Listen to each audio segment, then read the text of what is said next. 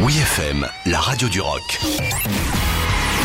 La nouveauté de la semaine avec Aurélie. Cette semaine, Neil Young a offert à ses fans un nouvel album intitulé World Record, enregistré avec son groupe Crazy Horse, un disque engagé dans lequel il nous dévoile une déclaration d'amour à la Terre, le titre Love Earth.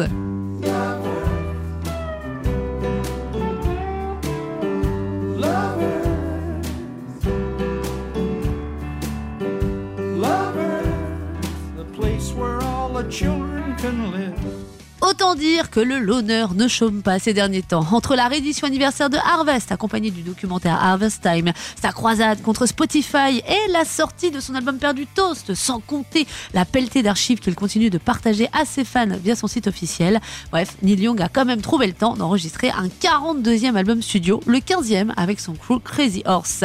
Un disque inspiré de son engagement pour l'écologie et la planète.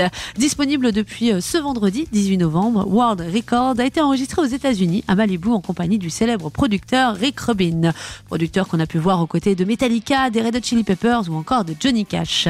Neil Young explique par rapport à la thématique de ce nouvel album que nous devons aimer la Terre, prendre soin d'elle, la garder propre, l'aider à se régénérer. Si nous ne pouvons pas le faire, personne ne le peut. je suis bien d'accord avec lui. Parmi nos coups de cœur sur WFM, la balade Love Earth, un titre poétique basé sur une mélodie au piano, un morceau qui nous fait voyager tout en douceur avec tendresse et volupté.